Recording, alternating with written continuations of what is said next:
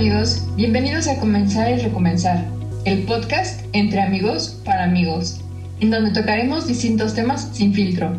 Yo soy Sergio. Yo soy Auro. Somos dos amigos que durante la cuarentena se han ayudado a crecer y convertirse en su mejor versión. Auro y Sergio 2.0. Ahora decidimos compartir esto con ustedes para que así todos logremos alcanzar nuestra mejor versión. ¿Te atreves a encontrarte? Bienvenidos a Comenzar y Recomenzar. La carta que escucharán a continuación fue escrita por dos amigos hace seis años.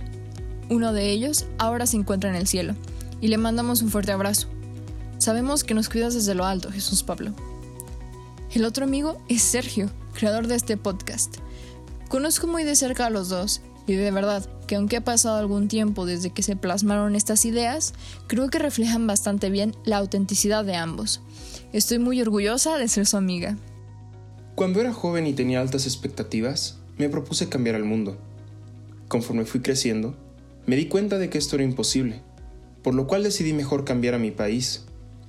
Conforme fui envejeciendo me di cuenta de que esto me sería imposible, por lo cual mejor decidí cambiar a mi familia. Ahora, que estoy en mi lecho de muerte, me doy cuenta de que si mejor hubiese empezado por conocerme a mí mismo y cambiarme, Tal vez mi familia, siguiendo mi ejemplo, hubiera cambiado. Y tal vez ellos hubiesen cambiado sus relativos, que seguramente hubiesen cambiado al país. Y a su vez, mi país, poniendo el ejemplo, hubiese cambiado al mundo. Esto fue encontrado en el epitafio de un obispo en Westminster. Esto nos habla de un valor elemental para el mundo hoy en día, y es el de llegar a ser alguien auténtico, puesto que siempre se debe hablar y actuar con la verdad. El ser sincero con uno mismo y con los demás se logra a base de la inteligencia. Esa es una de las cualidades de la naturaleza del hombre. Auténtico es quien no permite que la situación se haga cargo de él, sino por lo contrario, es la persona que se hace cargo de la situación. Es el que siempre toma la iniciativa y no el que espera que alguien más la tome. Anatole France afirmaba, vive como predicas, di lo que haces y haz lo que dices.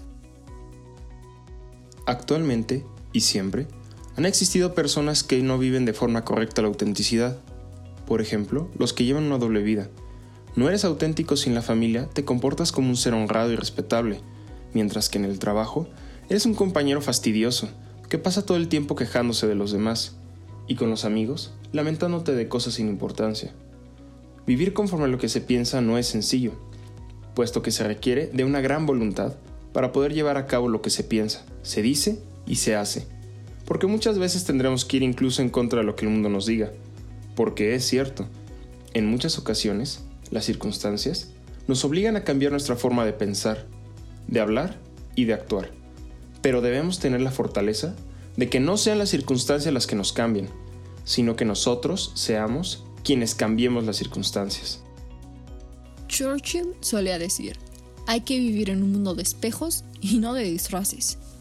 La autenticidad es algo con lo que nosotros debemos vivir cada día, porque nos ayuda a poder ser más transparentes con los demás, debido a que de este modo nos podemos expresar libremente y no simplemente parecer o disimular.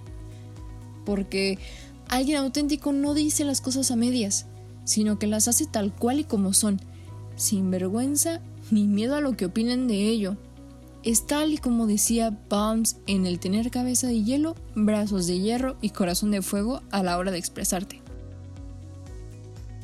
Philip Elmer David decía, hay personas que figuran en los titulares de la prensa, pero son otras las que escriben la historia.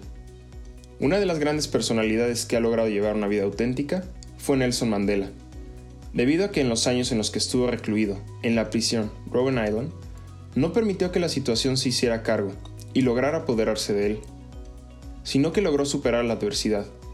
Y cuando logró salir de la prisión, sus metas, sus pensamientos, sus ideales y sus palabras estaban concentradas en un solo propósito, el de lograr la unificación de su patria y la aceptación de las personas de color.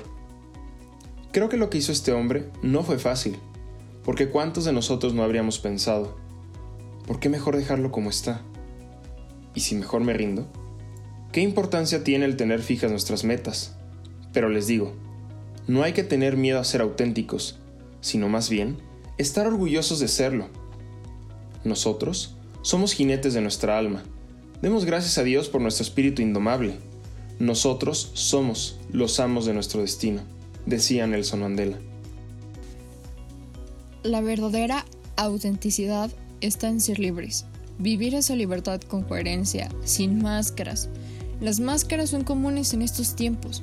Soy lo que tengo, soy lo que los demás dicen que soy, soy lo que hago, lo que dejo de hacer. Soy mis éxitos.